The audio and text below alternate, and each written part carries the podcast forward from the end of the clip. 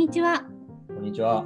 ミーとカズのここだけの話。この番組は、えー国際線 CM ミーと IT 企業で奮闘中のカズがさまざまなことについて語り合うポッドキャストです。第5回は、えースペシャルゲストをお招きしています。マリさん、どうぞ。はい皆さんどうもこんにちは、えースペシャルゲストのなりです、えー、みーさんと、えー、かずさんどうもあのーご依頼ありがとうございます。出てほしいっていうことでありがとうございます。本当に。ありがとうございます。いきなりなんか事実がすごいねじ曲げられてる。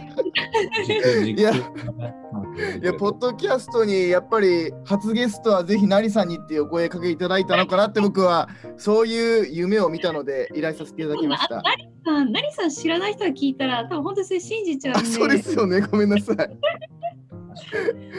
ごめんなさいはいナリさん、まあなんか先に自己紹介されますか？なんか。あ、わかりました。そうですね。えーどうも、えー皆さん、こんにちは。なりと申します。今ですね、えーイギリスにのロンドンに住んでまして、2008年からロンドンに住んでまして、今、ロンドンで、えーデザイン会社を経営していまして、まあ、デザイナーとして働いています。えーえー結構おしゃれな生活してます。そう、かっこいいんです。ありがとうございます。で、あの、ミーさんとはですね、えースタンド FM っていうアプリで、あ、これ言っていいんですか、スタンドアプリ。あスタンド FM って。大丈夫ですよ。あスタンド FM ってアプリで、えー知り合いになりまして、えー、ミーさんとはなんとスタンド FM、えーっとインスタグラム、YouTube すべて、えー、総なめで、えーコラボした唯一の、えー男でございます。どうも皆さん、こんにちは。ありがとうございます。結構ね、初期の頃からずっと仲良くさせていただいているので、まあ、ポッドキャストもね、こうやって話せて嬉しいんですけど、はい、ありがとうございます。うん、あ1年は経たないですよね。だって僕、ん4月から始めたんで知り合ったの、もうその時ミーさん始めてるって聞いて、そうそう、大先輩だったんだって気づきました。マリさんが始めた頃から、多分4月とかぐらいからうん結構はいまね。あ、じゃあ結構長い付き合いを、うん、はい、ねスタンド FM を超えて、はい。今回、はい。キャストにはい。は なんか、なりさんに伺いたかったんですけど、なんか、なんなんでこう、今回出たいって思ったんですか？なんか私結構びっくりして、あー、なんですかね。あのーまあ単純によね。単純に出たかったっていう。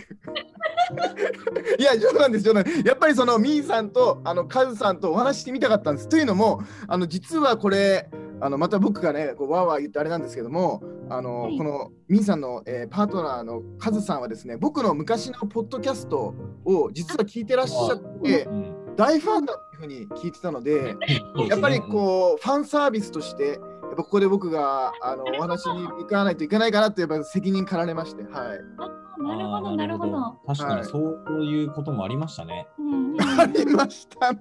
ありましたね、確かに。過去のこういう時はこう、縁を感じる。うん本当ですよね。そうですよねま。さかのね、もう音声の中だけの人だと思ってたら、こうやってね、ね。うん。絡ませていただいて、うんなんかすごいね。ねで、まあ、イギリスに行けた暁には、ね、ぜひ。そう、ぜひ観光に連れてってもらいたい。もちろんです。はい、もう食事車付きですから。はい。最高。そうですよ。もうヒースローにね、僕の車が迎えに来ますので、ピューンとね、本当に。はい。もうぜひぜひ。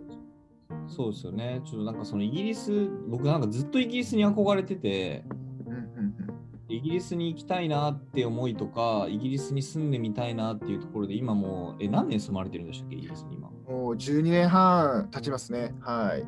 2年、あ、2000、そそっか 8, 8年、8年かな。はい。2008年からもう今、もうその間はずっとあれですか、イギリスを拠点にして、まあ日本にはまあちょこちょこ帰ってくるけど、もうずっとイギリスに住まれてるってことですよね。そうですね。ずーっとイギリスですね。日本にはプライベートで帰ったのはもう5年ぐらい前かな。えずっと帰ってないんですか？いやでも仕事では年に3、4回ぐらい毎年帰ってるんですけども、あまあ、仕事なので、はい、帰ってました。はい、だけど、もうほぼフルで、なんていうんですかね、そのスケジュール埋まっちゃってるんで、そのまあ、地元の友達とかに会いに行ったりっていうのはできなかったですね。えそれ東京ですか？帰ってき帰ってくるっていうか。東京だったり、うん大阪だったり、博多だったり、えー名古屋だったり、京都だったりとか、いろいろですね、撮影で何回かいろんな都市回ってますし、えー福岡にですね、僕があのブランディングやってるお店とかもあのあって、えー。それでちょっと、えー店舗見に行ったりとか、そういったとこややらさせていただいて、な何の店なんですか、それ？えーそれはあのロンドンに、えー昇竜ラーメンっていう、えー豚骨ラーメン屋さんがあるんですね。はい。でそれのそれが今10店舗11店舗ぐらいあるのかな？あるんですけどそこのブランディングを担当させていただいてでイギリスからロンイギリスからこう博多にこう逆輸入みたいな。形でこの昇竜ラーメンが博多に作ったんですねはい。博多にあできたんですねその時にまあこっちのデザインブランディングやったのでその実際に現地に行ってその、まあ、デザインとか全メニューとかユニフォームとかサインとかもうそういうのもやりに行ったって感じですねえー、じゃあまあ帰ってこられるときは、まあ、博多、まあ、東京に限らずこう、まあ、津々浦々というかいろいろこう行かれてて地元には帰ってないっていう感じなんですね。そうですね。そんな感じですね。はい。ただ次回帰るときは、ちゃんとあのみーさんとカズさんの時間はちゃんと取るんで、ご心配なく大丈夫です。いやーそれはもうぜひ ありがとうございます。あのあの僕らがねいつ行けるかわからないんで、はい。あぜひはい。来られる際は、まあ、来られるというかね、はい。東京にいる時間を割いていただきたいなとは思いますけど。ありがとうございます。あ、行ったきっかけですか？そうですね。もともと、あの、まあ、大学生の時に、まあ、デザイナーに、まあ、なりたいと思って、えーとその海外の、なんなんていうか、デザインの本とかこう見るじゃないですか。よくその作品集とかってあるじゃないですか。うんでそこの、まあ、そういう作品たちがやっぱ英語で英語が多かったりとかしててでやっぱこうイギリスの作品とか多かったりとかでかっこいいなっていう憧れはあってなんか海外で働いてみたいっていう気持ちはずっとあったんですね。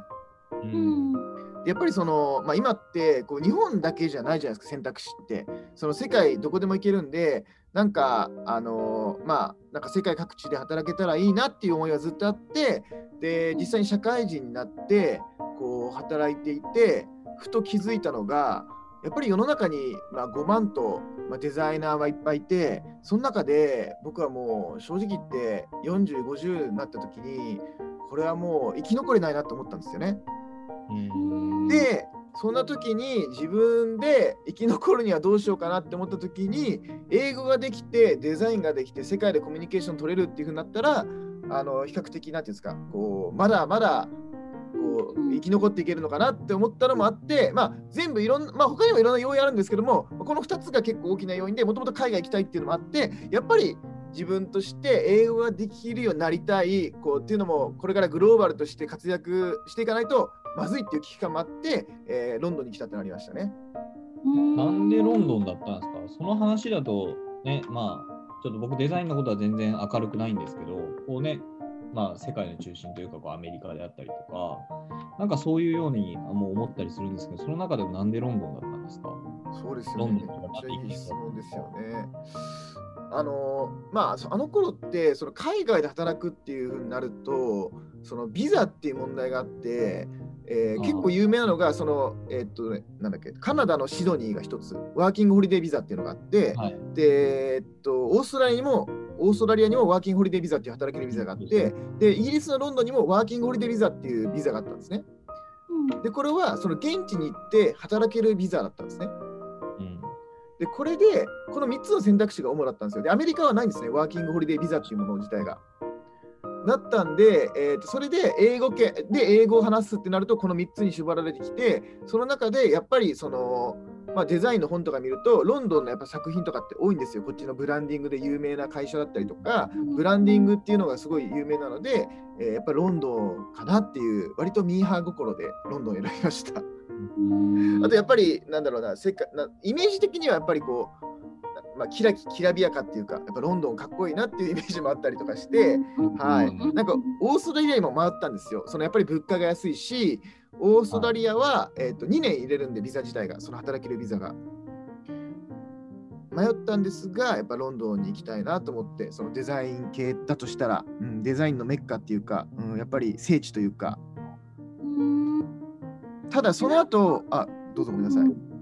いやなんかマリさんがそうやってなんかなんだろう。例えばその、まあ、留学とかなんかそういうなんだろう期限が決まっててうん。あの海外に行くことってすすごい今って簡単だと思うんですけどなんかそこでなんかその仕事を生み続けるって多分並大抵能力じゃないの、だろうなって思っててなんかその辺の話とかね聞きたいよね。ああ、なるほど。結確かに。構そのうん。ワーキングホリデーで行く人って、まあ多いじゃないですか、イギリあのカナダだったりとか、その僕の友達もカナダ行ったりとか、オーストラリア行ったりとか、あのイギリス行った友人とかいるんですけど、ワーキングホリデー、やっぱりみんなこうスベから帰ってきてるんですよね。で帰ってきて日本でこう就職して、まあ、そのまま普通に働いてるみたいなのが結構多くて、なんていうただのこうギャップイヤーというんですかね、なんかそういうような形式の人が多いなというふうに思うんですけど、なんかね、それでこう覚悟を決めていって、そのままこう生き生きてるっていうのはうん結構すごいなと思うんですよね。なんかそこをどうやってこう、なね、サバイブしてきたのかとかは、ちょっとなんかこう。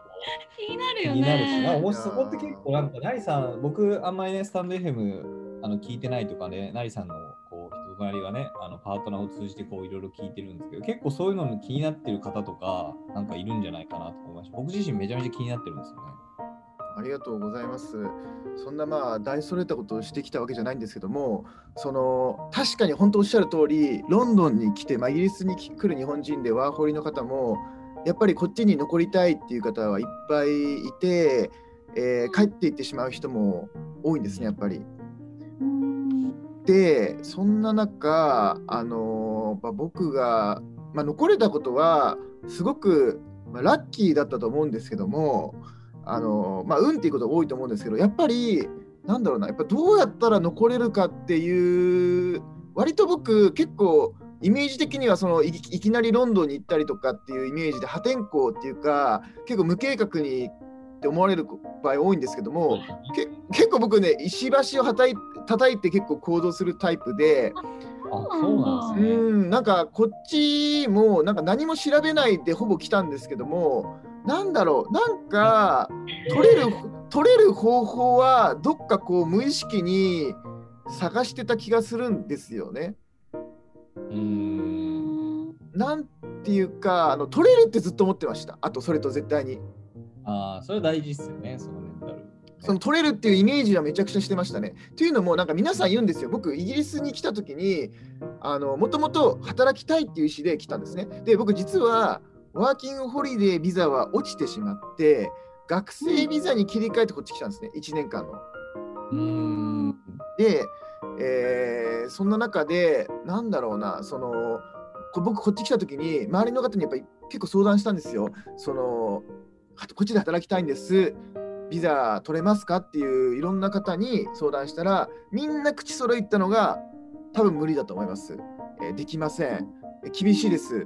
まあ、今で今はもっと厳しいんで、あの頃はまだ緩いって言われても、まあ、その頃すごい難しいって言われてたんですけど、僕はずっとなんか逆に燃えてましたね。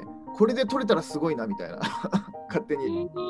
なんか取れないっていう、でも実は毎月何千人って取ってるんですよ、その頃ビザって。今は1000人ちょっとでだいぶ減ったんですけど、毎月何千人取るって、東大に入るより簡単じゃないですか。うん。確かに。かもしれないですね。はい、だって何千人って結構多くないですか？毎月何千人出るってすっごい僕からすると確率的にめちゃくちゃ多いなって思ってて毎月何千人も取ってるなら取れないわけないじゃないですか。取ってる人がいるんだから。うん。だから絶対に取れると思ってどうやったら取れるかなと思って、えー今もまあ働いてる会社にバイトで入ってなんか感触的に、まあ、ここでやれば必死にやれば取れるなっていうことを思ってずっとやってたらやっぱ取れるようになりましたね。なんかっていうのも僕あれなんですよ。い結構相談されるんですよ。ワーホリで来た方に、えー乗りうん。残って取りたいんですっていうふうに相談されてで僕実際にその時アドバイスして本当に残りたかったら相談乗るからって言って連絡先渡すんですね紙渡して。うん。けど誰一人連絡してきた人いないですね。ああ、だからそこで本気度が、もうやっぱそのはい当時の2001年のナリさんとはもうそこでちょっと違うっていうことですよね。そうですね。そのイギリスに来るのにも一応僕えっ、となんだろうな。えーポートフォリオを作ってそのあの頃だとまだ普通じゃなかったんですけどえーグラフィックデザイナーのウェブサイトのポートフォリオも作って準備して一応行ったんですね。であの頃多分ね、グラフィックデザインのウェブサイトのポートフォリオってあんまり有名じゃなかったと思うんですけど、まあ、そういうふうになんかやったりとかしてなんかまあそれがどうこうしたわけじゃないですけどやっぱりその、まあ、なんていうんですかねもう絶対に働くんだっていうなんか意志みたいなのは強かったと思います。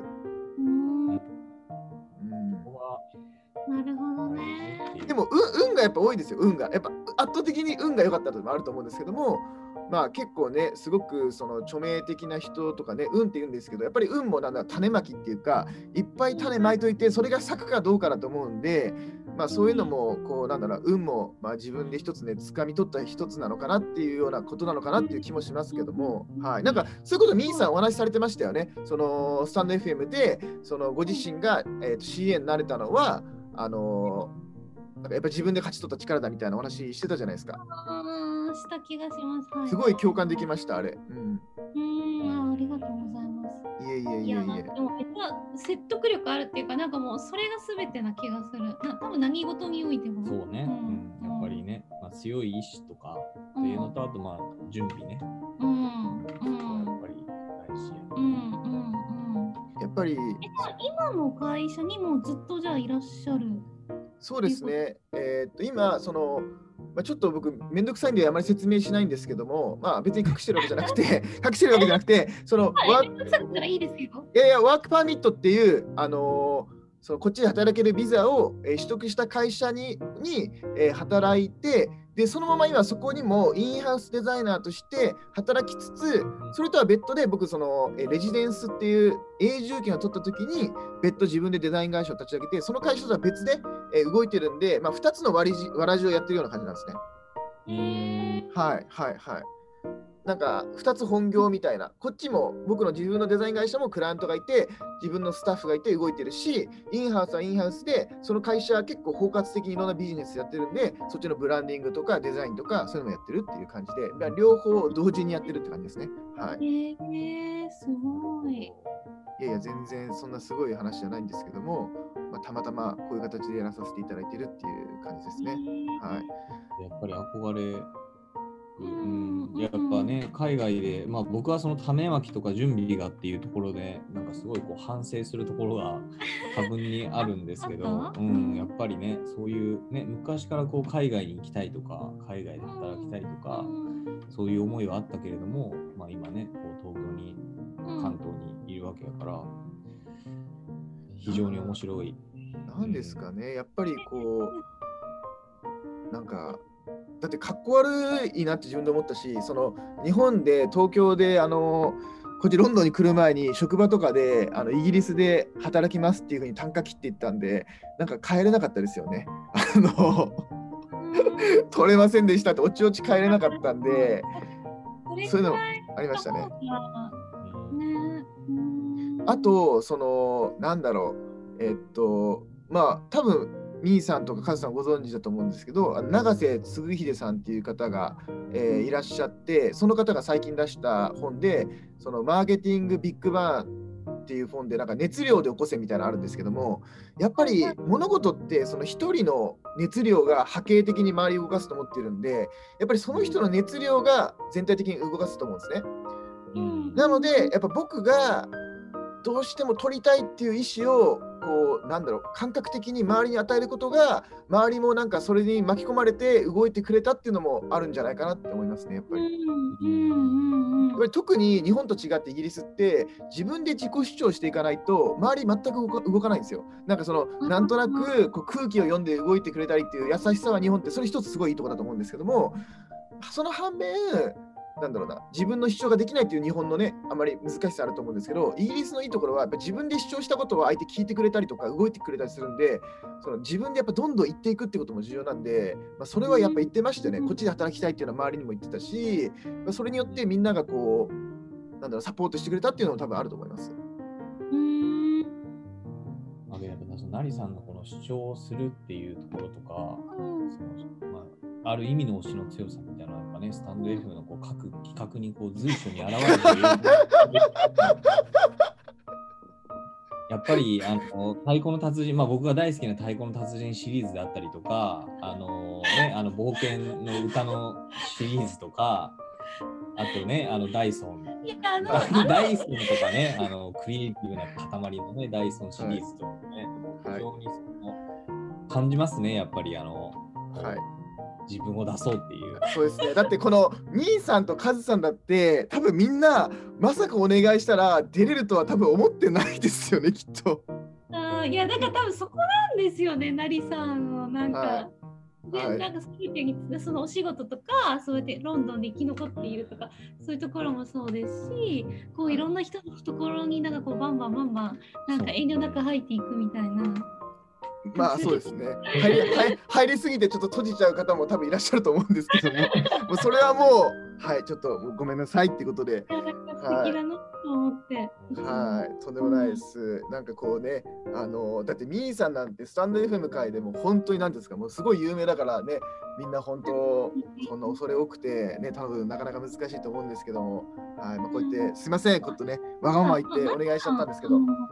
いやいや、なりさん、クラブハウスやってないですか？あ、クラブハウスね、えー昨日早速ちょっと参加させていただきました。そうなんだ。そうなんですね。なうん何かやりました？今日なんかもう皆さんちょっとこれ聞いてる方ご存知ではないと思うんですけどもスタンド FM で僕すごい仲良くさせていただいてるアキシという、ね、友達がいるんですけども彼からもう DM がすごい来るんですよ来て来て来て来て来て来て来て来て来て来て来て来てもう今日も朝からもう何通も DM が来て初めてあの今日あの彼が入ってるなんかね女性のモデルが集まるところになんかアキシがイギリスのクリエイターで紹介したいから来てって言われて入って喋りました。あ、喋ったんだ。はい、入りました。入りました。はい。どうどうでした初。うーん、そうですね。なんか難しいですね。やっぱり僕が入ると全部僕の話題の中心になってしまうんで、それがやっぱり難しいかなって、やっぱ全部僕が持っていっちゃうのがやっぱ申し訳ないというか、なるほど、あ、それさ、それ冗談なんですけど、隠せないですもんね。出すのを隠せない。そうそう僕あそこ入ると僕一人で喋っちゃうからなんか申し訳ないし、なんかそれはそれでなんか空気読んでないやつになっちゃうし、なんか難しいなと思いました。その自分でやっぱルルーム作ればいいなと思いましたね。だから自分でルーム作る分にはいいなと思って、はい。ホストになればいくら喋ってもいいので来ても。だから僕はホスホス向きかなと思いました。あのまあ、なんか、あのなんか今のクラブハウスにはなりさんが必要なんじゃないかっていう話をしてて。ああ、そうそうそう。えー、ありがとうごっていうのも、ざいます。なんか結構今、なんだろう。全然なんかこう毛色が違うじゃないですか、スタンド FM とかと。そうですね。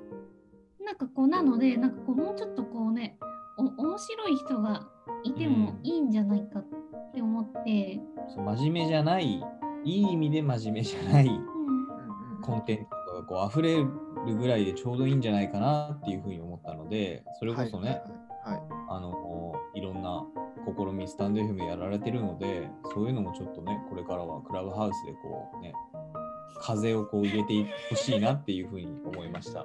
わかりました。あのーだってね、そう確かに。やるのちょっと緊張しますよね、多分。でもスタンド FM も僕が始めてあのちょっとずつまあおかしくというかクリエイティブを出していく前は結構割とおしゃれな感じ多かったですもんねスタンド FM も。あそうですね、そうです。まあ確かにそうですね。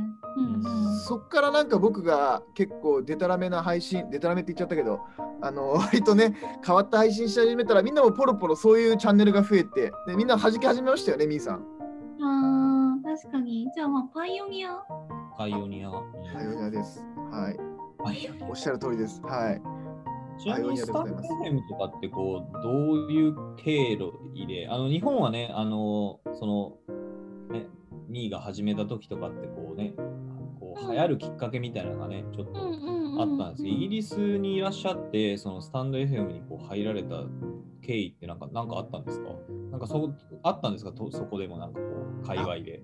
僕は単純にあのこっちで知り合った大学生の友達がいまして交換留学で来てた大学生の友達がいてでその子とは、まあ、YouTube を通して知り合ったんですがその子が Twitter でたまたまスタンド FM 始めましたっていうツイートをしていてであそんなあるんだと思って最初思っててでたまたまその時期にそのえーっとカズさんが聞いてらっしゃった僕のあのしんすけとなりの「どうしてロンドン愛」っていうポッドキャストをやってたんですけどもそれがちょっと、うん、もう続かなそうみたいな雰囲気だったんでどうしようかなって自分であの頃って本当しんすけさんっていう方はプロのアナウンサーだったんであの頃こんな、まあ、今でも別に喋りが立つと思ってないですけども全然うまく喋れなくてでどうしよう一人でポッドキャストかって思ってたらそのスタンド FM の媒体であじゃあここで喋る練習しようと思って始めたのがスタンド FM だったんですよ。一人で単純に。へそう。だ自分のポッドキャストのために練習アプリとして始めたのがスタンド FM だったんですね。ーはい。え今、なりさんって、ポッドキャストって、あの、海さんとやってらっしゃるやつだけですか？あそうですね。それだけです今ポッドキャスト時代は。はいうんちなみにあのそのイギリスで今こうねクラブハウスとかまあポッドキャストとかもなんかこう広告がどんどん音声メディアの広告が大きくなってきてるとかでイギリスでその音声メディアにもなんかこの流行りトレンドとかなんかそういうのってあったりするんですか？イギリスって今どんな感じなんですかどうなんでしょうね、こっちの僕の印象だと、まだいわゆるインスタグラム系のソーシャルメディアが流行ってるようなイメージの印象ですね。ただ、他に関しては、どうでしょう、僕もそこまでそういうつながりでつながってないので、ちょっと何とも言えないんですけども、ただ、流行りは早いですよね、日本よりは。なんで、もしかしたら、でも、クラブハウスあんま聞かないですね、こっちで。もともとやっぱり日本に入る前にこっちでやっぱツイッターなりインスタグラムとか何でもはやあの TikTok も早かったしあとなんだっけ今もうないけど何でしたっけ？そのあのお店に行って写真を撮るとなんかこうデコデコデコができるアプリなんだっけな？TikTok じゃなくて。あのなんだっけな？そういうのあったんですよ。そそれもソーシャルメディアの関係で関係のやつで写真を撮ってあ周りえ？知ってます？名前はどう忘れちゃった？何世界カメラ。って。もうあのスマホ黎明期に出た、ん。あの GPS と位置情位置情報とカメラを使ってなんかあの VR みたいな感じでやる、iPhone がもう出たぐらいの時のうん超初期の。いやーちょっと全然覚えてないですけど、それが流行った時はめっちゃ流行ってこっちで。だけどそれはもう多分今もう流行ってないんでしょうね。なんであんまり、うん、ただおポッドキャストはもう、えっとね、来たのはこっち10年ぐらい前かな。一時期ポッドキャスト来てましたね。10年以上前に。で、それでうちの会社もなんか、ポッドキャストに動画上げたりとかやってたんですけど、うん、あんまりそんな、そうですね、いい反応は出てなかったんですが、ただ、ポッドキャストが来てるっていうのは、マーケティング会社と話してて、なんかやろうやろうみたいなのが聞いてましたね、その頃。でもよく分かってなかったです、僕、それ、ポッドキャスト何みたいな感じで、へえみたいな感じでやってました、その時は。でも2008年にイギリスに行かれてたってことは、ちょうどあの iPhone3G が出たぐらいですもんね。本当にこう、あのまあ、ブラックベリーに変わってスマートフォンがこう世に出てきたぐらいにイギリス行かれたってことですもんね。おっしゃる通りです。はい。なんで僕、こっち来て、1ヶ月後に出たんですよ、iPhone3G が。はい。もうすぐ買いました。だ からそっかあのす日本でのこのスマホとかその日本でのこのアプリケーションのこう流行りとかはもう全然こうあれですもんねその体験してないってことですもんね。ちょっと感覚的に違うかもしれないですね。全部イギリスってことですもんね。そうですね、そうですね。だからそういう意味ではこうイギリスいちなみにイギリス今なんか流行ってるとかあるんですか？イギリスで流行ってるって、やっぱり僕が知ってる限りでは、やっぱり一番強いのはインスタグラムですかね。みんなインスタグラムでインスタグラマーになりたがってると思います。みんなインスタグラムやりたえー、がってそれなんかあれですか？その YouTuber とかよりもそっちなんですね。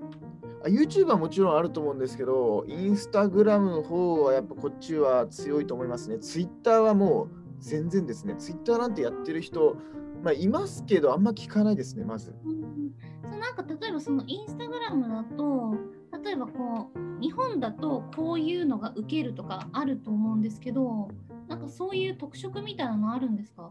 例えば日本だと結構その写真に文字を入れたりとかなんかそういうのあの結構人気だったりすると思うんですけどそういう傾向とかあるんですか？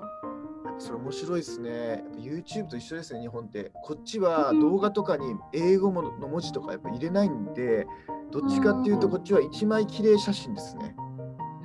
文字は絶対入れないです。あの文字入れるとすごい綺麗じゃないっていう感覚になっちゃうんで、こっちの人って基本的に。それってやっぱりなん。かその綺麗じゃないっていうのはそのなん。かこう加工がされているみたいななん。かそこにこう違和感を感じるみたいなそういうことですかね。どうなん。でしょうね。単純にこっちの人は映像の美しさを見せたいっていうことだと思います、きっと。うん。どね。どうなんですかね、その辺は。ただ、うん、いそうらしいですね。飽和状態っていうかこう今って誰でも綺麗綺麗に撮ろうと思えば綺麗にある程度撮れるからすごいそういう映像とか写真ってなんか結構飽和状態になってるかなって思うんですけどうんうんうん。だからこうなんかこうインスタグラマーになるハードルが今って高いっていうかあのーそういう意味だと、やっぱブランディングじゃないですかね。やっぱ世界観だと思いますよ。全体的な統一感だったりとか、そのその人が出すトーンとか、切り口だったりとか、そのユニークさだったりとか、そういうところだと思いますね。そのこっちの方ってやっぱりその世界観すごいストーリーとか世界観をすごい好きなんでそういう点だと思います。一枚一枚綺麗だっていうよりもその人が持つ世界観だったりとか、まあ、ブランディングその一個人のインスタグラムのブランディングとかでやっぱりその好き嫌いってなっていくんだと思いますねきっと。うーんなるほどそんな感じかなって思いましたね。うーん。まあどうですかね、確かに。うーん。でもしかしたらこっちで、そうですね、クラブハウスちょっと聞いてみます、今度。うん。ぜひぜひぜひちょっとあの新新たな風をねうんやってもらいたい。えあなりさんに？なりさんもだし、逆になりさん発信でイギリスで流行る こともあるかもしれない。確かにそうですね。はい。まあそんな、は。はいもうイギリスにずっといようって感じなんですか？日本に帰りたいとかあるんですか？まあ、今のところはまだイギリスでやりたいことがやっぱあるので、まだイギリスにいるっていう感じですね。何かやりきった時に日本に帰ってもいいかなって思う時来るかもしれませんが、それかもしくはなんか例えば親の都合だったりとか家族の都合でもしかしたら帰る可能性はあるかもしれないんで、まあ、その時はあの帰るかもしれませんね。そういう方もやっぱ見てきたので、その僕やっぱりイギリスにいれるってことはいろんな意味で幸運だなって思います。その例えば僕の嫁の家族がやっぱりその健康だったりとか、僕自分自身の家族全員健康だったりとか、そういうのも全て含めて自分幸運だなって思いますね。例えばやっぱりこっちにいたいけど、そのやっぱご家族の関係で日本に帰らなきゃいけないっていう方もやっぱ見てきたので、そういう意味ではすごい恵まれてるなって思いますね、自分で、自分の環境自体は。うんご結婚されてる方もロンドンで出会ったんですか？そうですね、ロンドンで会いました。はい。ああそのいきさつちょっと聞いていいですか？あ、必殺ですか？あ そうですね。あのロンみんなドンでみんな気になそうるどうどういいう出会いがあったのかって。ちなみにご結婚されてどれぐらいなんですか？えーっと、もう9年ぐらいですかね。はい、9年弱ぐらいですかね。はいイ。ギリスに行かれて3年とか3年4年ぐらいでもうご結婚されて、まあ、出会いはじゃあそれよりも前ってことですよね。そうですね、そうですね。はい。そうですね、その、まあ、こっちって、まあ、今はコロナでできないんですが、あの、なんか、なんていうんですかね、日本ってなんていうのかな、こっちミートアップってわりかし結構普通なんですよ。その、日本人同士、まあ、だけじゃないんですけども、その、なんだろう、日本人って少ないからこそ、こう、つながりを大切にしたいので、みんな結構送別会とかこう飲み会とかっていうのがこっちいっぱいいろんなグループがあるんですよ。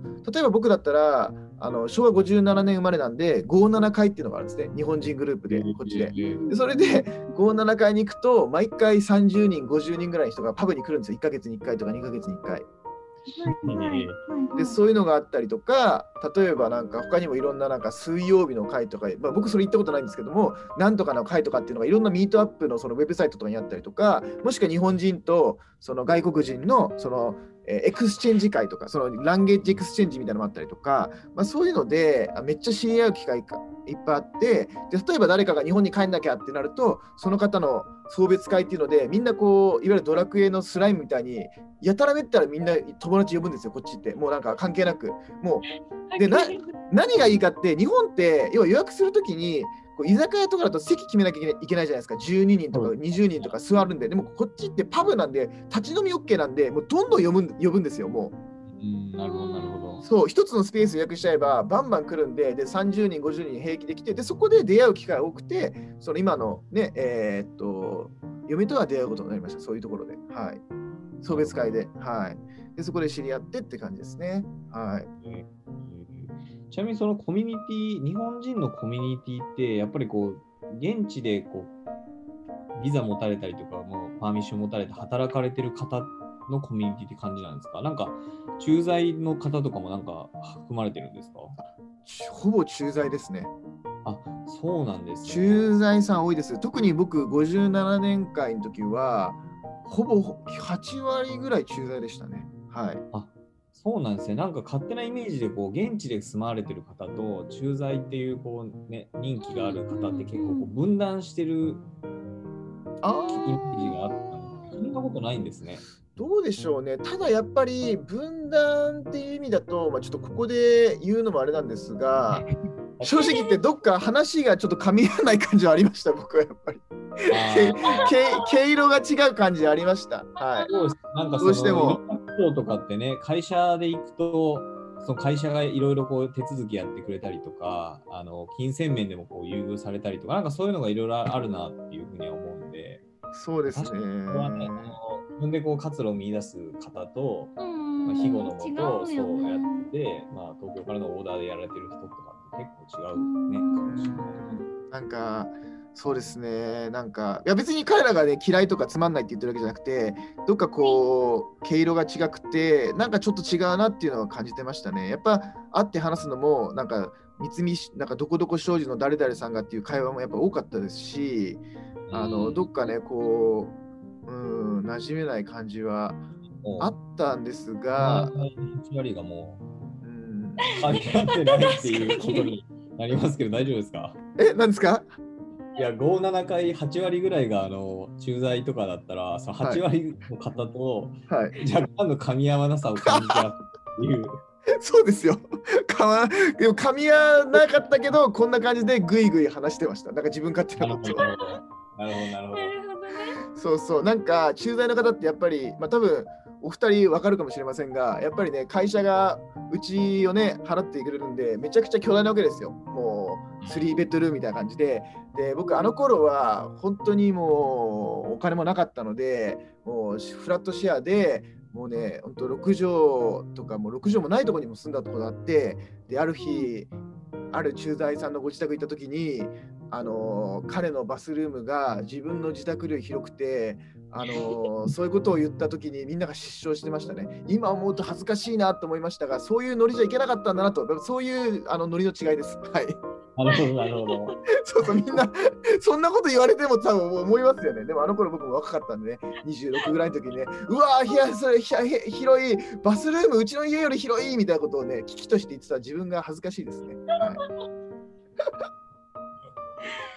いやー、はい。はいそれって結構、まあでも、なんか複雑な心境になりました？ナリさんとかでも。なんか私とか、私がナリさんの立場だったら、結構、なんかネガティブな気持ちになるというか、あー、ああん逆まりこう見見たくないなみたいな。確かに自分から距離を置くとかってね、可能性としてあるかもしれないね。うん。あ逆に僕はなんかやっぱそういうとこ行くとワクワクしますね。これなんか絶対に超えて 超えて超えてやろうみたいな、そんな感じで思ってました。あやっぱそのね、あのこう、反なんかマインドセットがなんかね、前にしか向いてない。後ろなんか飛ばないみたいはい。な。なるほど、なるほど。はい。思ってました。はい。そっかそっか。はい。ここ超えてやろうぐらいな感じで思ってましたね。いつか。はい。はい、結構もうあれですか、ナリさんはもうそのそのコミュニティというかそのイギリスでこう自分でこう住まわれて長くいらっしゃる方の中ではこう古い方っていうかこうリーダーみたいな感じなんですか？そんなこともないんですか？あー、まあ、確かに12年っていうと長いんですけど、長くいると逆に長い人と付き合うことが多いんで、みんな帰っちゃうので。なんで付き合う人は自分より長い人が多いんで、やっぱり長い人はいっぱいいますね、こっちにはまだまだ。はい。うーん、うん、実際に。はい。なんで、どうかな。で極端ですよね。1年とか2年で帰っちゃう人か、もう長い人かみたいな。中途半端な2、3年って人とか5年っていう人は見つけにくいですね、逆に。うーん。10, 10年以上選手か、本当1、2年かみたいなケースがやっぱ多いですよね。長く住んでるかみたいな。うん、そっか、だからその、まあ、出会いと別れを繰り返してきた12年っていうことですよね。めっちゃいい言葉じゃないですか。出会いと別れの12年。なんか、青春してますね、僕ずっと12年間。うん、なんかね、すごいいい、はいいいな。いやなんか,、うんなんか結構かっこいい羨ましいよね。うんうん。そうですか。いやー、僕からすると、カズさんとか IT 企業とかでね、ミーさんも素敵なお仕事ついてて、羨ましいんですけども、まあ、いろいろありますね、お互いにそうすると、見えない何かが。会いたい。そうね、ぜひイギリスに、うん、行きたいし、そう。いや、僕なんかイギリスってずっと憧れがあって、あねそう、何の根拠もないんですけど、イギリスってなんか、その僕のなんか貧相なあのイマジネーション、なんか中学とか小学校ぐらいの時って、もうイギリスってなんかこう、ジェントルマンの国で、なんかめっちゃこう、綺麗な感じで、っていうのをずっとこう抱えてて、で、あの、大学生の時とかにこうヨーロッパの旅行とか行った時とかも、イギリスはなんか特別だからもう、もうちょっとちゃんとしてから行こうみたいな形でイギリスをずっと取ってたりとかしてて、で、立ってたらもう、一回もまだ行ったことないっていう。あイギリスのハードルがもう上がりに上がってるんですよ、今。あ、いやもうそれで僕がいるって完璧じゃないですか、この運命。そうもうぜひもう案内して、僕のハードルをこう悠々と超えていただけるような、こう、ね、あの、案内をしたりとか、こう食事のレコメンデーションとか、そう、アナリウーバー、ね。そうですね。そうですね。そうですよね。いや、ぜひ、ちょっとこれ、本当に運命的にね、感じで出会えるじゃないですか。いやー、もう、これは、すべてつながってたんじゃないですか。逆にね、い行かなかったのはやっぱり。確かに確かに。うん。うん。で上がって、もう、ナリさん。が空港に来るのもただ待ってたっていう。うん。そうですね。そうですよね。だってもともとねポッドキャストのファンからこう話して出会えるなんてなんて感動的なんじゃないですか？もう本当に。あ僕それとかも多分そのイギリスとかそういう界隈界隈とかそのそういうので興味持って聞いたのかもしれない。ちょっと覚えてない、うん、多分なんかそういう感じだった気がする、イギリスとかに住まわれてる方とか何してんだこの人みたいな、うんうんうんうんうん。やっぱり海外も憧れてたし、イギリスっていうのを、ね、その中でも特段憧れてたんで、うん。なんかそこでこう生きてられてる方って何してんだみたいなんで多分聞き始めた気がする。ううん。んうんうん。なるほど。ちなみに今イギリスってどんな感じなんですか？えーっと、どんな感じって、そのロックダウン系のことですかね。ああコロナ。コロナですね、いや大変厳しい状況で、えーっと、もう12月末からあの厳しい、あのこっちってえ今もロックダウンしてます？ロックダウンしてますね。あの一番ハードな。えーっと、こっちってティア1からティア5っていうこうカテゴリーがあるんですね。はい。で、ティア5が一番そのロックダウンの厳しい条件で、ティア1にティア1に行くとこう緩くなっていくんですね。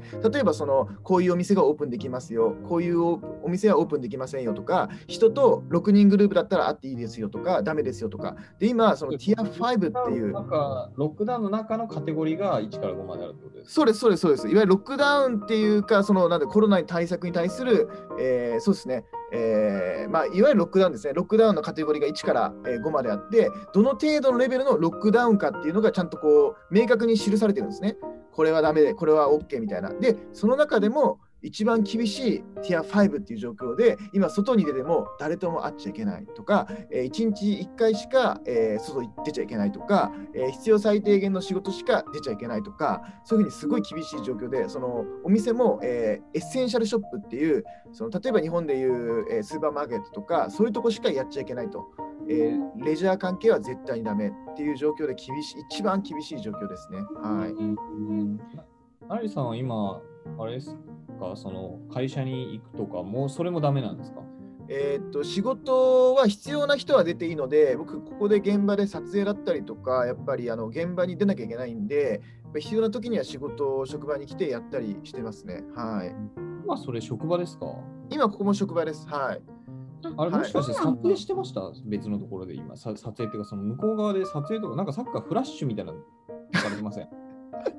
確確かにな、それ気になってた。うんなんかスタジオなのかなと思ったんですけど、それスタジオですか？フラッシュはですね、これ、あの携帯、僕なんかあの連絡来るとピカって後ろが光るんで、これです。ごめんなさいそうなんだ。ごめんなさい。なんか向こうでなんか撮ってんのかなと思って。いや、ごめんなさい。ごめんなさい、ごめんなさい。あの、違うんですけど。めっちゃ光るっていう。ただ僕あの車で来てるんでドアトゥードアなんで基本的にはまあ大丈夫だし職場ね誰もいないので基本的にははい特に問題なく今やってる感じではい。ちなみにこれあれなんですか、そのティア1からティア5のあのグレグレードっていうんですかね、その上がっていくときに明確な基準で設けられてるんですか ?1 でこれを超えたらもう2になるみたいなって、こう明確にこあう定量的に決まってるんですか？それは決まってないと思いますね。そのどの段階でどこにするかっていうのはもう政府の判断なんですけどもその決まってないですね。はい。だって最初はティア1からティア3だったんですよ。あ少なかったんですね。少なかった。それがどんどん厳しくなってったんです実際に。で今は、えーっとその本当にコロナが一番最初に流行り流行り始めた時の一番最初にガーンとロックダウンした一番厳しい状況になってしまったって最終的に。そこからどんどんこう緩やかにしていって、えー緩やかにしたんですがで最後はティア3までが一番厳しいって言われてたんですけども次ティア4ができてティア5ができてって感じでどんどん厳しく追いやられてたっていうというのも一日やっぱり今いくつだろうちょっと今、昨日把握してないんですけども、やっぱ感染者が5万人1日で、死者も1000人超えっていうのがもう毎日だったんで、そうです、そうです、そうです、そうです。そうです結構桁が違うもう全然桁が違うんです。はい。全然桁が違うんです。はいんですね。え、でイギリスの人口って、な7、8000人ぐらいです、7、8000万人ぐらいですか？な何人ぐらいでしたっけ、イギリスって人何人でしたっけ口。ね？何十万人 ?50 えね、8000万人とか。えっと、イギリスの人口はあろさ6300万人か。それで1日その5万人やとかばくないですか、それ？あのーそうですね、ロンドン自体では今、3人に確か1人が感染してるみたいなのがえ、なんかニュースで上がってましたね。それは、ーそれはやばいです。すごいですね。あはい、その中で、えー最近まであれですよね、か隔離生活。そうです、そうです、そうです。はい。その隔離生活ど、どうだどうだったんですか？なんか。いやそうですね、僕も、あの職場で、職場っていうか、撮影行ったところで、ちょっとそこで感染者が判明してしまって、強制的に10日間隔離した隔離でずっと家にいたんですけども、まあ、やっぱずっと家にいるって、まあ、僕、家好きなんでいいんですけど、何がきついって、僕、正直、椅子ですね。やっぱり、オフィスチェアじゃないと、腰がもう、やばいなと思って、一日やっぱり安い椅子にもう8時間とか座ってるのはやっぱしんどいんで、もうやっぱ椅子買っちゃいましたね。ちょっと高かったんですけど、まあ、安くはなかったんですけど、でもそれ来るの8週間ぐらいかかるんで、ちょっと待つ感じであで、だだったらもう終わっちゃって、今オフィス終わっちゃった。なるほどちょっやっぱいい椅子ってちょっと時間かかるんですよね。あの一から作んなきゃ多分あるあるなんで。そうそいいそうう。時間かかる。はいはい、そうなんですよ。こんな感じなんですね。じゃあ結構想像を上回るうん。ぐらいちょっと伺いたいんですけど、なんかその、まあ、どのお店もそういう essential なお店以外はこう開けないってことになってて、それってその国からのこうなんか支援というか施策みたいなのもこう明確になんかあるんですか？そういうお店とか飲食店の方への支援みたいなのって。あります、あります。えーっと、まず、えー社員、スタッフに関しては、えー働けない方に限り、政府から8割は給料保証し保証します。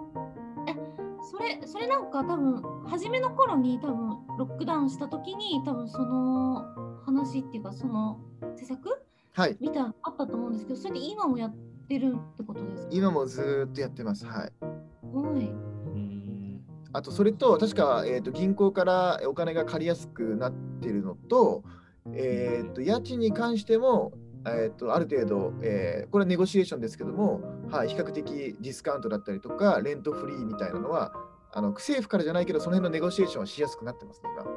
あーそれはあれなんですかね、その家賃、レントフリーにすると、大家さん的には、大家さんとか不動産屋的には、まあ、ダメージじゃないですか。それはそれで裏でこう政府が支援してるっていうあ感じなんですか？そういうことだと思いますね。政府の方の支援も多分あると思います。はい。なんか、すただそうですね、やっぱ雇用って意味では、まあ、イギリス8割出すっていうのはすごいなって思いましたね、スタッフに対して。うんちなみに12年イギリスにいらっしゃって、なんかその経済のこう趨勢というか、この上がり下がりとか、なんかこう社会が変わったとか、なんかそういうのってこう感じられた12年でした？あめちゃくちゃ感じますね。僕が来た2008年のその年、次の年はちょっとプライム、あれサブプライムローンでしたっけ？ああ、そっか、2009年。はい、そうです、ね。はい、あの大打撃でもう不景気だったんですよ。そのいつもこっちってクリスマスセールは、えー、と12月25日の次の日の24日から大々的にこう一斉に始まるんですね。いわゆるその服飾だったりとかレジャーものだったりとか、まあ、飲食も含めて。なんですけど、不景気すぎて、その前の2週間前ぐらいからドコモセールが始まるとか、なんかもう雰囲気的にもなんかどんよりしてて、なんかお金を使わないっていう感じだったんですが、そこからですね、まあ、5、6年かけて、もう景気がどんどん上がっていって、家賃もバンバン上がっていって、もうレストランの値段もバンバン上がっていって、もういロックダウンがなる前は、もうすごいレストランなんか予約しないと本当行けないぐらい、もうみんな外出て食べるみたいな、もう盛り上がりムードだったんですよ。家賃もどんどん上がっていって、もう家買った方がいいって周りではすごい言われて、もうなんだろうな、もう受けイケイケだったんですよね。でもそれが賃金も賃金も上がってるってことですよね。賃金はもう上がりまくってますね。はい。上がりまくってるんですか？賃金も上がってます。勝手に政府がどんどん上げるんで、で僕が来た時は最低賃金が確か6ポンド、えー、と50ぐらいだったのかな。今確か8ポンド75とか、そんなもんかな。はい。が150円とか。そうですね。1500円、1200、300円ぐらいですか、多分8ポンドが。8ポンドが。はい。うんうんうんなるほどね。じゃあまあ結構あのイケイケどんどんだったんですね、コロナの前は。はい、だだったんですが、あでもあのブレクジットでちょっとやっぱり下がったのもありましたね。ああ、そっかそっか。はい、うんブレクジットでちょっとみんな家買うのもちょっとこう躊躇したんで、若干ちょっとこう、なんだろう、若干こう落ち着いた感じあったんですが、うん、もうコロナでガツンってもう下がっちゃいましたね。あれ、ブレイクジット2016年ですよね、確かあれ投票があったのが。はい、はい、はい。あの時って投票権とかあったんですか？それはないんですか？ないですないですないです。あの市民権ないと、確かパスポート取れば、多分そのそうですね、ちゃんとイギリス人になれば、えー市民権は確か得れると思います、投票権は。ああそっか。永住権だけだったらダメなんですね。ダメですね。はあれはじゃあ、あれなんですね、その第三者として、イギリスに住んでる外国人として現地でこう見られてたんですね。い。そうですね。そうですね。はいはい。そうでしたね。本当にブレクジットするっていう雰囲気全くなかったのに、ね、最終的にしちゃってびっくりだったんですが、はい。うんまあ、ロンドンはね、あの反対というか、あんまりしない方向の方が多いみたいな感じでしたよね、うんうんうんそうですね。若い人だったりとか、あれですもんね。そうですね。ううんん、確かに分からないでもないですね。やっぱこっち来ると、そのやっぱ雇用が、まあ、ロンドンに限ったことかもしれないんですけども、ぱロンドンってイギリス人に出会うのが難しいって、まあ、皮肉で言うぐらい、まあ、イタリア人だったりとか、スペイン人とか、えーっと多いんですよ、すごい、あのヨーロッパ人の方が。で、このブレクジットが起きてから、みんな国減っちゃって、そういう人たちが。で雇用が大変だったんですよね、一時期。あそういう意味ではやっぱ雇用、そうですね、景気下がってますよね。一時期だって、本当レストランにもう毎日10人ぐらいもう CV ってまあ履歴書持って働きたいって来る人がいっぱいだったのが、ブレクジットだとやっぱすごい減っちゃって、そうなんですよ。うん。減ったのって、その単純に外国人の方がみんな帰られて、その供給が減ったからってことですか？それともその景気が下がって、あの控えて需要が減ったってことなんですか？そのあとブレクジット決まると同時になんかビザの制限も厳しくなっていって、これ来にくくなったんですよね、イギリスに。そういうのもあってもあると思うんですけど、何なんでしょうね。なんか、そうですね。ってことですね。だからまあ景気、まああれか、副次的に景気も下がっていや、でも景気自体はそんな下がった印象ではなかったんですが、人手不足はすごくありましたね。なんそのまあだから、それが望むべき形で、あの働きたかった、今まで働けなかったその現地のイギリスの方が、それでこう職を得れるオポチュニティが増えたっていうこと。うですよーん、難しいですね。あの、まあ、ちょっと誤解なくちょっと聞いてほしいんですけども、はいイギリス人って働かないんですよ、基本的に。いや、やっぱ7つの海をこう制覇してたから、こはい。う人にこうさせるみたいな。そう、そういうことなんです。そうなんです。すそうなんですよ。いや英語スタイルが違うんですよ。どうやって働かないで働くかっていうことにめちゃくちゃ長けてるんですよ、イギリス人って本当に。あーなるほどやっぱそれってあれですかね、植民地でずっとやってきたっていうのも、もうそれあると思います完全にその教育がついてるんで、もう全然考え方違います。日本ってやっぱりどれだけこう働くことがバリューじゃないですか。その、うんどれだけ働いたことが価値なんですけど、こっちはもうどれだけ働いてないかが価値なんで、圧倒的に価値観違うんですよね。それあれですか？テスト前に俺勉強してないわみたいな感じを素でみんなやってきて、それの勉強してないのを、本当に勉強してないのを誇るみたいな、なんかそういうことですか？そう、そういう感じだと思いますね。本当に。だって、こっちの人でなんか残ってやってるとか自慢してる人聞いたことないし、逆になんか残ってやってるなんて言ったら、え、能力ないのみたいな感じにやっぱ見えちゃうんで、逆に。あなんでそれはあれですよ、生産性を高めるって意味では、そっちが正しいかもしれないですもんね。そうですね。その例えば発想とかも、なんだろう、えーっと、自分、日本人ってどっちかっていうと、例えば昇給にしろ、昇給にしろ、給料上げてほしいとかそういう交渉も、自分がこれだけやったから上げてくれっていうじゃないですか、日本ってどっちかっていうと。うん自分はこれとこれとこれができるから上げてくれ、上げてくれたらやるって、そういう姿勢なんですよ。全然感覚違うんですよね。ああ、なるほど。はい。あだからこ、まあ、横兵というかね、感じってことですよね。あのちょっと悪くなっちゃう。なんだろうそれだけこう主張してはい。やれるっていうことで、それが社会で受け入れられるってことですよね。そうでそれと近いのは例えばあのなんだ日本だったら人一人雇うっていう時にもあのもうちょっと上からもうちょっと頑張ってくれないかって言われるじゃないですか。で言われた側って絶対にその一個一個のクオリティ下がっちゃいながらも多分受け入れちゃうじゃないですかやっぱり。あじゃあタスクが1個に対して例えば今100のクオリティだけどタスクが2個になったことによってクオリティが5050になっちゃうけどやるしかないなって思うじゃないですかどっちかっていうと。でもイギリスの場合は今タスクがこれとこれだけあってもっとやっていって言われて言われても働くのは10時から6時だからできないだったら人増やそうっていうふうにシンプルにそういうふうになるんですよね。うんうんなんで僕働いててえなんで人増やしたの？っていう部署とかやっぱいっぱい見てますね。だけどやっぱ彼らうまいんですよ。もうできないって言うんですよ。自分がこの時間でやってるからできない。だから人必要だって言ってどんどんチームを多くしていく大きくしていく術がうまいんですよね。で自分は働かない、まあ、ちょっと語弊あるけど そういう働かなくてもいい状況に持っていくんですよ。働いてると思うんですけど。要はななんだろう日本の感覚的に働くような環境に持っていかないのが長けてますね。まあ、それってあれですよね、やっぱりそのなんで会社を心配、例えばなんかその日本人のそのあの人を増やさないで、まあ、予算の関係とかもいろいろあって、そこをこう、なんていうんですかね、別に心配しなくてもいいかもしれないけど、その会社のお財布事情とかも若干こう心配するとかって、なんか一部あるかなとあ。思ったりするんですよ、会社の規模がちっちゃくて。なんかそれって、なんていうんですかね、まあ、ロイヤリティであったりとか、その家族感みたいなところにもちょっと一部気にしてるのかなと思うんですけど、イギリスの人はやっぱりこう独立してるとか、そういうようなことってことですね。会社は会社、自分は自分みたいな。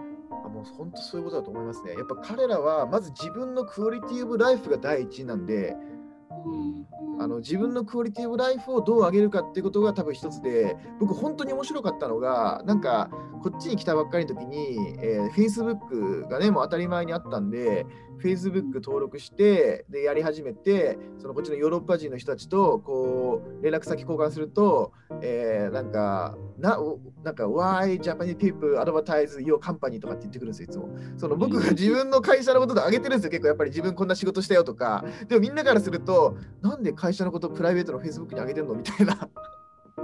あそんなんで言われて、あ、そっかって思ったんですよね。今今はどうなんですかね？まあ、Facebook を使ってないとかもあるかもしれないですけど、なんか、今とかってどうなんなんかすごいヨーロッパ的な感覚、うん。なんかその、あの、 Emily、Emily in Parisのあーはいはいドラマの、 Emily in Paris っていうドラマをご覧になりました？ Netflix のやつですけど。あ、すいません、ちょっと存じてないんですけども。なんかそのアメリカの、えー、と20代半ばの結構あのイケイケの、まあ、バリバリ働く女の子がフランスにの会社に行くことになってそのフランスとの価値観にこう翻弄されながら生きていくみたいなそういうお話なんですけどそのお話の中にそのまあ、ヨーロッパの人結構パーティーとか好きじゃないですか。はい。でそのパーティーでなんかそのしアメリカの主人公があのなんかすごい仕事の話をするんですよ。そのん。時フランス人が「なんでパーティーで仕事の話をするの?」ってうんすごい問い詰められるシーンがあってうんなんか今の今の話とすごい重なりました。うんあでもそれに近いかもしれないですね。アメリカはどっちかっていうと多分ビジネス的なことが当たり前な文化だと思うんで、はい。ただ変わってきました、イギリスも。昔はそうだったけど、ちょっとずつビジネス寄りになってきたのもあると思います。うん、イギリスも変わってきましたね。うんだって昔は本当に、なんだろう、日曜日とかやっぱお店やってなかったし、24時間ショップとかなかったし、もう祝日なんてお店やってなかったんですけども、最近は比較的祝日もお店やるようになって、はい今うん、やってます。うんそうなんだ。変わってきましたね。はい。まあ、今、日本とイギリスの違いの話のあの関係ですけど、そのデザインで今、デザイン領域で働かれてるじゃないですか、デザイナーとしてやられてるじゃないですか。はい、はい。それでなんかこう、日本にこう出張で帰られてるときに、日本のそのデザインのそのカルチャーとか、その、なんていうんですかね、まあ、トレンドとか、あと、そのイギリスのものってこう、なんか差感じたりとか違い感じたりします？ああ、もともとやっぱりそのイギリスっていうのは、なんだろう、やっぱブランディングっていうこと自体にすごくバリューっていうんですか、そういうところ大きくて、そのイイギリスだと、要は日本って結構広告とかデザイン業界の花形ってアドバタイズメントだと思うんですよ。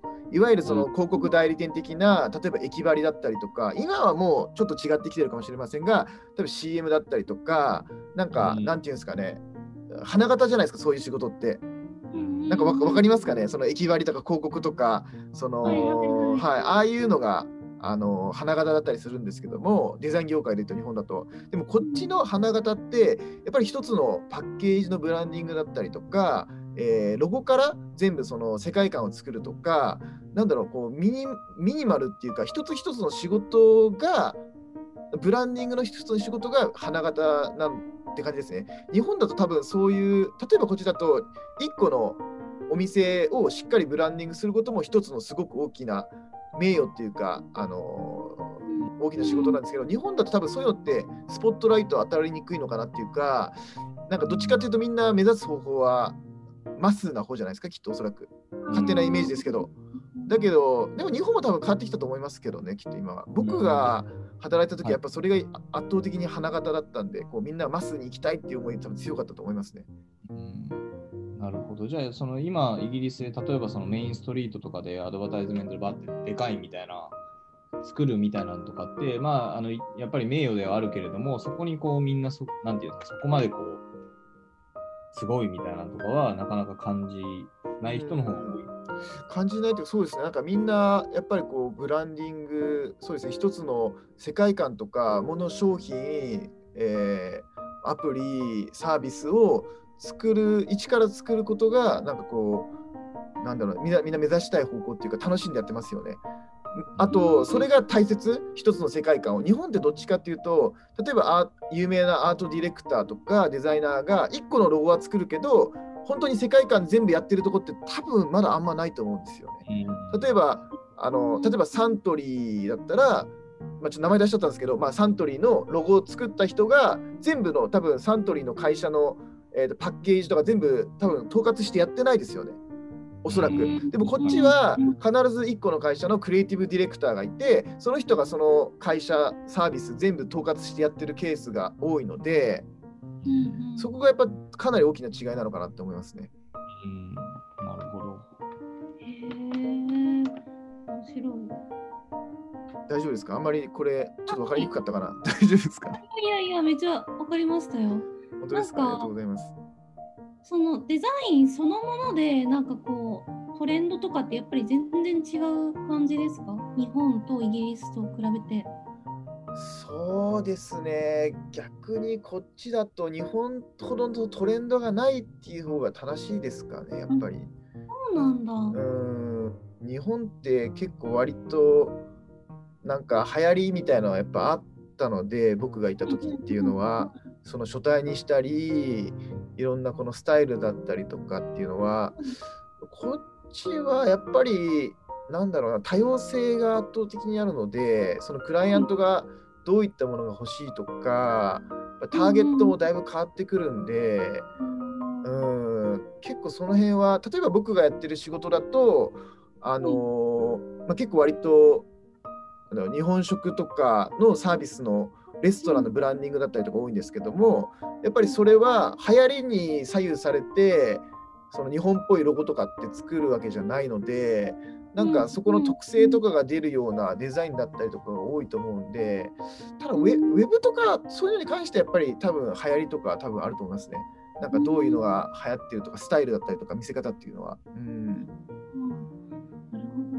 なんかちょっと話変わっちゃうんですけど、ちょっとなんかごめんなさい、ずっと質問してる。大丈夫ですか？全然全然大丈夫です。これ多分長いんで何回かに分けて僕僕僕登場させていただきます。なんかあのそのそれこそクラブハウスの中ではい。あの川原匠さんっていう方ご存知ですか？あの近藤まりえさんわかります？こんまりっていましたね。見ました。見ました。片付けコンサルタントのこんまりさんの旦那様がそのクラブハウス内にいらっしゃって、結構そのアメリカと日本の話をされてたんですよね。でそのアメリカってあまりにもこう多様すぎてうん。日本を感じるみたいなことってもうないみたいな話をしてたんですよ。そうんの日本を感じる例えばそのカルチャーとかプロダクトとか何でもいいですけどなんかそのもう日本からこうアメリカに何か新しいトレンドがやってくるみたいなものってもうないみたいな。例えば韓国だとその K-POP とかドラマとか一応そのまあそれがメジャーって言えるかどうかわかんないけどそのまあトレンドの一つとしては存在してるけど日本もそういうのがないみたいな話をしてたんですけどなんかイギリスとかってなんかそういうのあります？トレンドですか？なんかその日本なんだろう日本を感じられるようなものとか？あありますね。それはありました。実際に、えー去年ですね、あのポケモンのあのショップがオープンしたんですよ。あのウエストフィールドという日本でいうなんていうんですか、マルキューとかそういうなんかちょっと伊勢丹みたいななんかデパートメントショップにポケモンのポップアップショップができたんですけども、あの、2週間ぐらいあったのかな。ですけど、毎朝朝9時にはもう行列ができすぎてストップでしたね。へえはい。どどの世代の方が行くんですか？世代だろうな。いや、でもやっぱ若い方多いですよね。はうい。若い人なんですね。まあ若い、まあでも20、そうですね、20代前半だと思います。まあもちろんいろんなお客さんいたと思うんですけど、基本的には若い方が多かったと思います。ナリさんは行ってないんですか？ナリさんポケモン世代じゃないですか？ポケモン世代なんですけど、ポケモンやったことなくて、あんまりえポケモン世代？えポケモン世代だってですね。あれですよね、青、赤、緑、青は世代ですよね、多分。めっちゃ世代です。はい。それです。めっちゃ世代です。めっちゃ世代です。えポケモンっていつ？7年、1年ぐらいもう本当まさに僕が中学生の時に小学あの修学旅行にみんな持ってきてやってた世代ですから。うん、へえでもやってなかったんですね、ポケモンは。やってなかったですね。僕ゲームはもう小学5年ぐらいで卒業しちゃったんで、やらなくなっちゃったんで、弟はやってましたけど、僕はやってなかったですね。うんまあ、じゃあイギリスでポケモン、イギリスで日本を感じるのははい。ポケモン。ポケモン。やっぱポケモン、いや、でもありますよ。ここっちにイギリスのイベント結構いっぱいあって、まあ多分アメリカにもあると思うんですけどね、なんか例えばハイパージャパンとか、ジャパン祭りだったりとか、なんかそういった、なんていうんですか、サブカルのイベントは結構こっちでいっぱいあるんで、そういうので日本を感じる、パワーを感じるときはやっぱありますし、あのーなんだろう、まあ今、こっちだと、そうですね、まあ、ラーメンとかのブームだし、寿司はもう一般的になっちゃったし、グルメグルメがやっぱり強いあとあれもそうです。あつ森もこっちで流行ってますし、そうなんだへあつもりってそういうことか。はい、あと確かママリオランドが確かこっちでできるっていう噂ですね。確か。へえ。はい。とか、なんですかね、マリオのテーマパーク。テーマパークが確かできるって聞いた気がする。はい。なんかレ、うんこっちレゴランドっていうのあるんですけど、レゴランドみたいに、なんか確か、うん、マリオランドみたいな確かできるっていう噂を聞いてますね。もうすぐできるって言ってたかな。はいまあ、結構ジャパニーズカルチャーはこっちでは、はい、結構盛り上がってますね。そうなんだ。うん、そうですね。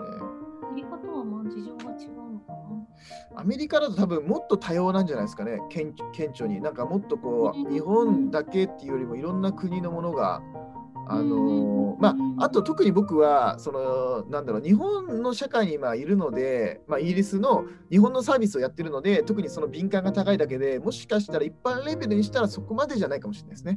ああ、なるほどなるほど。常に僕は自分は、なんだろう、あのーマイノリティだって思ってるんで、多分そこまで、多分一般の尺度のイギリスにしたら、何それっていう感じかもしれません。僕が知ってるだけで。うんうんうん。うん。まあでもあるにはあると。そうですね。ポケモンに関しては、ちょっとあれはかなり大きかったですね。はい。あと、うん例えば、あの僕、えーっとですね、まあ、その昇竜ラーメン、えーのブランディングやってるんですけども、あのそことあのサンリオキャラクターとコラボしたりとか、あのグレタマとコラボしたりしたときに結構割と大盛況でしたね。はい。へえすごいえ、じゃあ人気なんですね。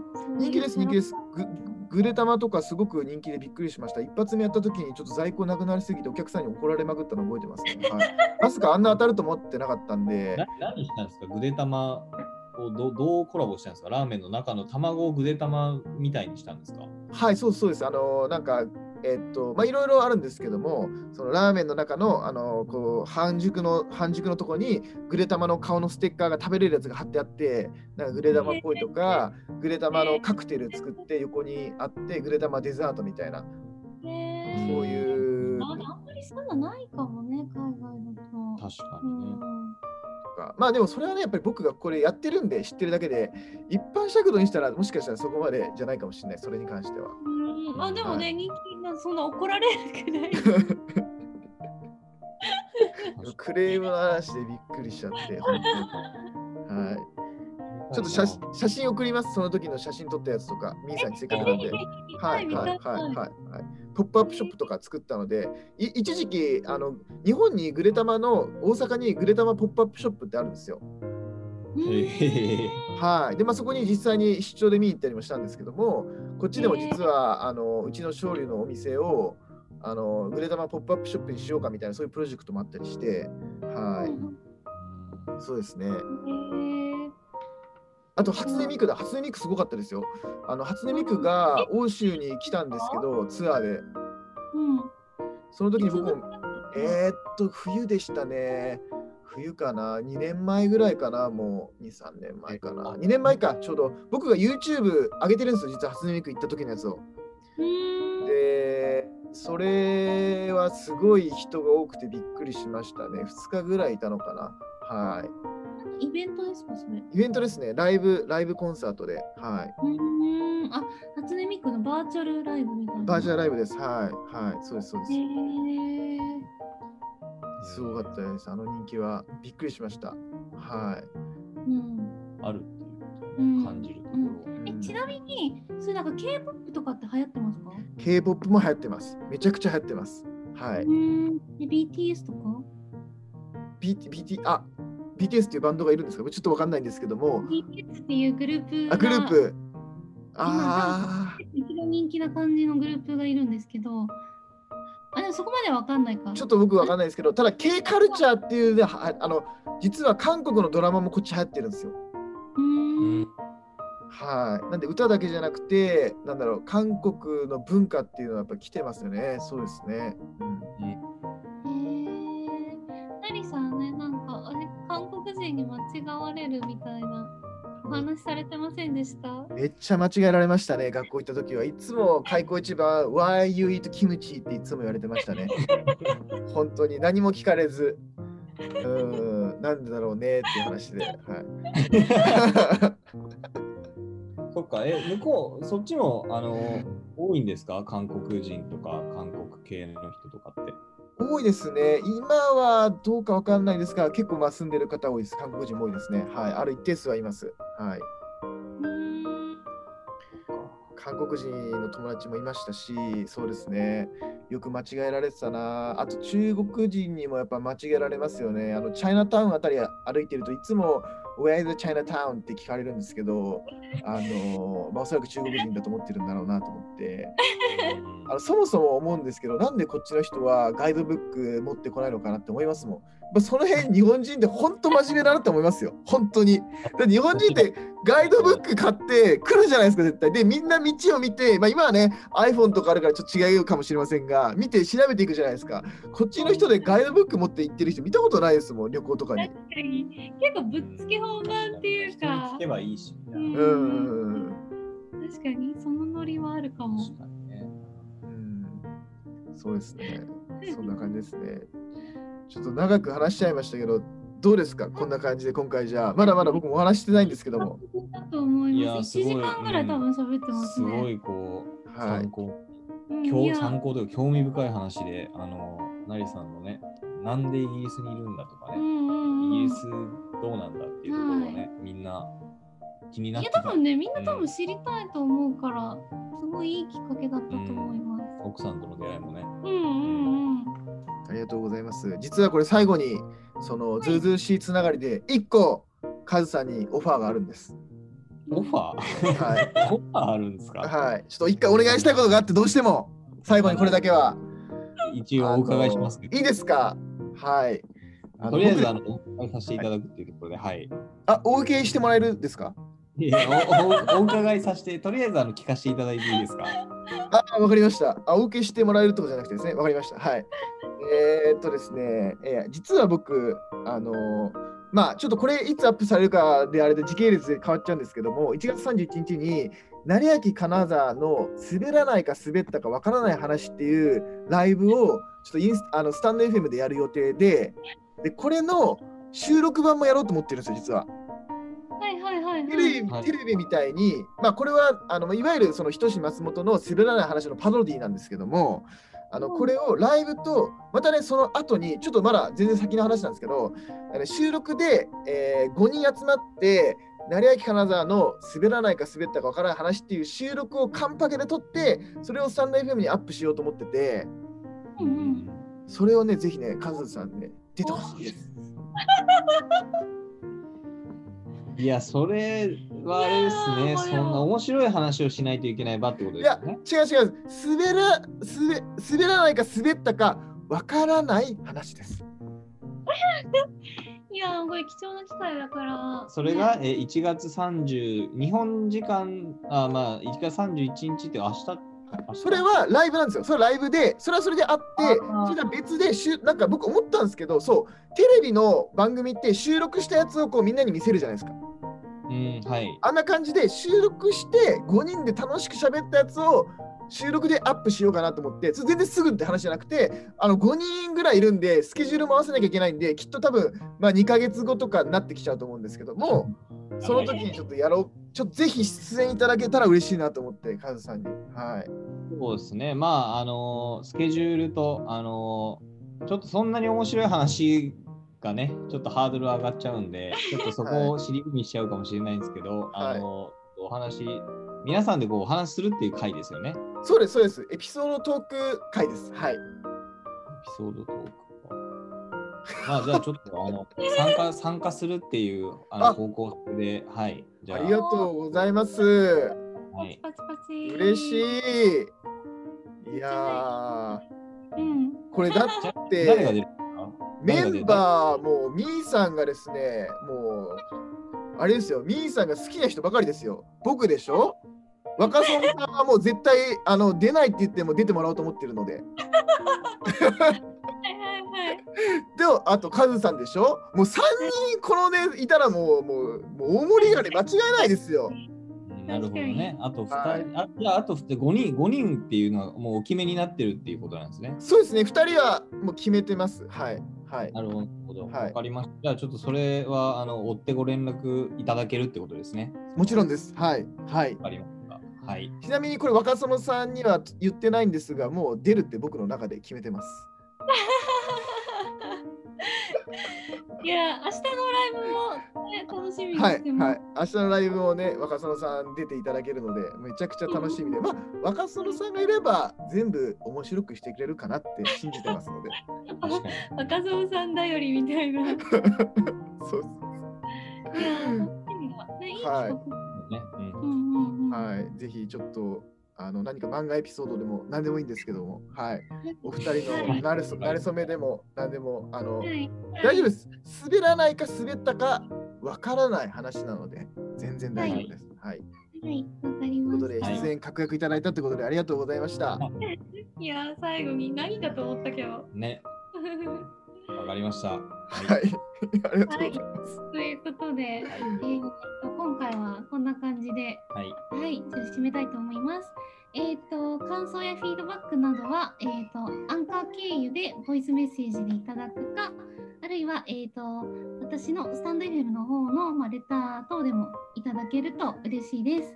はい、ということで、えー今回はスペシャルゲストで、なりさんにお越しいただきました。はなりさん、ありがとうございましありがとうございますありがとうございました。はい、はい。ではでは、えーまた来週お会いしましょう。はバイババイバイバーイ。